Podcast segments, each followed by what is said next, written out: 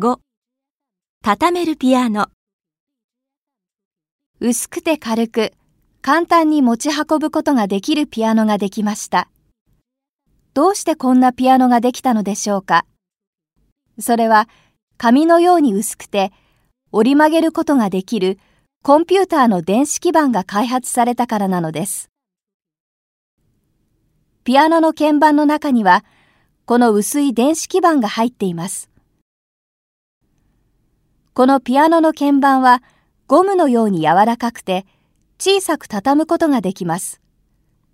長さは80センチ、幅は25センチ、鍵盤の厚さはわずか4ミリです。重さは850グラムしかありません。このピアノを弾くときは、机やテーブルの上に広げて使います。使い終わったら、これを小さく畳んで、本のように持ち運ぶことができます。たった4本の電池で12時間から14時間も楽しめるそうです。